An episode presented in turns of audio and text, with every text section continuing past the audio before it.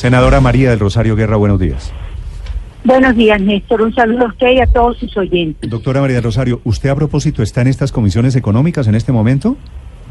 Sí, claro, yo soy coordinadora ponente. Estamos aquí en el receso hasta las nueve y media porque nos falta quórum para deliberar tanto en Comisión Tercera de Senado como en Comisión Cuarta de Senado. ¿Qué cifras, si estas son las económicas de ambos lados conjuntas, qué cifras tiene usted? ¿Cuántos congresistas no llegaron? En, en el Senado somos 17, en la Comisión Tercera estamos 5, para hacer quórum decisorio necesitamos cuatro más, y en Cámara, eh, perdón, en Comisión Cuarta de Senado le está haciendo falta dos senadores. ¿De cuántos? También de 17. Es que antes éramos 15, pero a raíz de, del, del año pasado, con la entrada de la FARC, y, y eso tuvo unas modificaciones, entonces somos 17. O sea, 17 hacen mayoría con 9, ¿cierto? Si Con hacen... nueve para decidir y para, y, pa- y para deliberar se necesitan seis. 6 y faltan dos, quiere decir hay cuatro.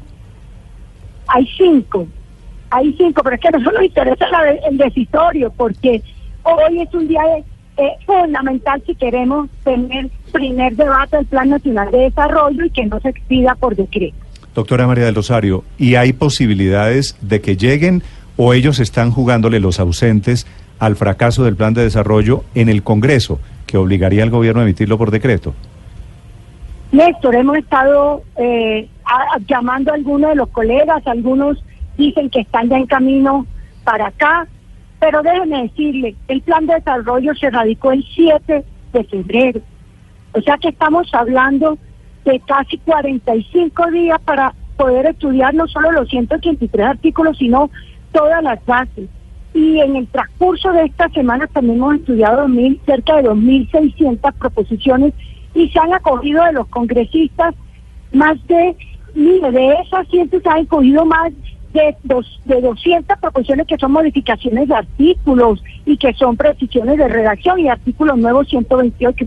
Yo creo que la mejor estrategia debe ser venir aquí y votar negativo si no están de acuerdo o dar el debate. Aquí hubo dos ponencias negativas que fueron de la oposición, uno de los verdes y la otra de cuatro partidos, eh, Polo, Decentes, PARC y, e Indígena. Esas se votaron antes de ayer y se votaron eh, negativamente y solo falta la mayoritaria. Lo más triste es que faltan algunos senadores que son de partidos eh, de gobierno porque la Cámara ha estado presente siempre en la discusión. Sí, a propósito, senadora, de la frase ayer del ministro de Hacienda que no se va a dejar chantajear con esto del plan de desarrollo, ¿sabe usted qué son las cosas entonces que están pidiendo los de cambio de radical y los liberales para discutir y para votar ese plan de desarrollo? No, los liberales están aquí en su mayoría, tanto en Cámara como en Senado. En Senado, en la Comisión Tercera, está el senador Rodrigo Villalba. Faltan dos liberales que no están, que es el senador eh, Cristo y el senador Mauricio Gómez Amín, que entiendo que dijo que hoy iba a asistir. Él, que era, era ponente, coordinador ponente, no asistió a ninguna sesión porque me expresó que era que estaba en un curso en el exterior durante este periodo y por eso no, asi- no asistió a las comisiones de ponente. En el caso de cambio radical, no es entregar documentos ni el Congreso, proposición que no se radica formalmente, no tiene discusión.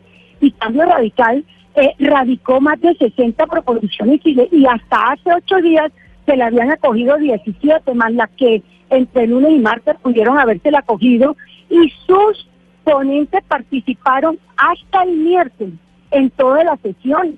Por eso sorprendió que en el día de ayer saliera a decir que no iba a votar porque no les había cogido proposiciones. Presuntamente, las proposiciones que quería el presidente de su partido, como que sus, sus miembros no las tuvieron en cuenta, pero ahí sí el Congreso, no, no, no, los demás partidos no tenemos responsabilidad. Yo, por ejemplo, era coordinadora ponente, o soy coordinadora ponente del Centro Democrático, y yo tenía que estar pendiente de las proposiciones de mi partido, Sí. que solamente hasta ahora nos han aprobado 26 de más de 60 Pero entonces, proposiciones. doctora María. Rosario, si a cambio radical le han aprobado las proposiciones y sale el ministro y pronuncia esa frase de no nos vamos a dejar chantajear mirando a la gente de cambio, ¿qué está pasando? ¿Las ausencias o le están pidiendo puestos? ¿Aquí hay una rebelión de mermelada en el Congreso? ¿Es lo que se está dando?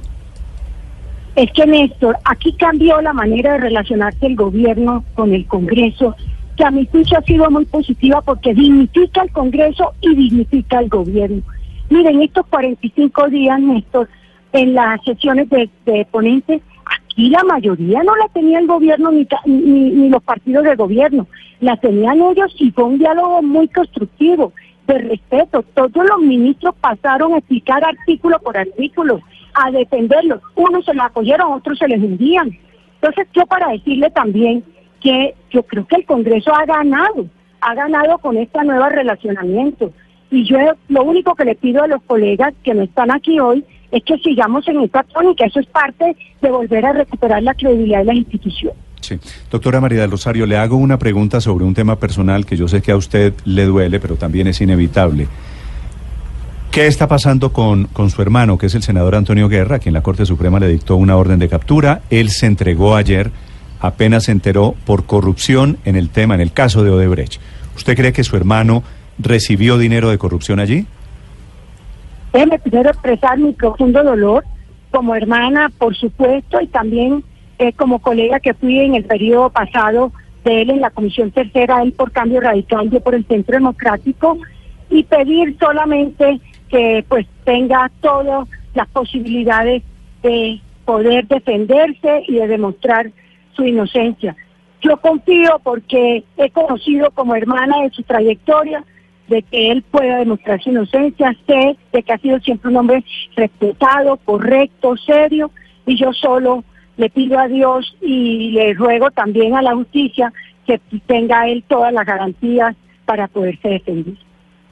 Sí, eh, doctora María del Rosario, hace unos meses eh, trinó usted en el sentido de que para los corruptos no debe haber ningún privilegio. Usted dice textualmente que no los manden a hoteles de lujo. ¿Qué va a hacer usted si su hermano llegare a ser condenado?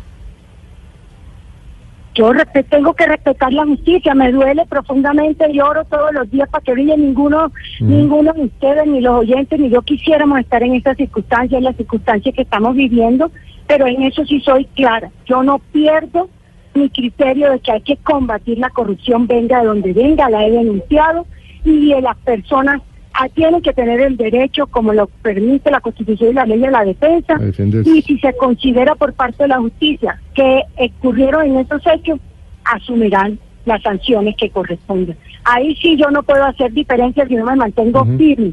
Lucha pronto contra la corrupción y que se asuman las consecuencias de, de las decisiones judiciales. Gracias, senadora Guerra, muy amable por acompañarnos esta mañana. Buen día a usted.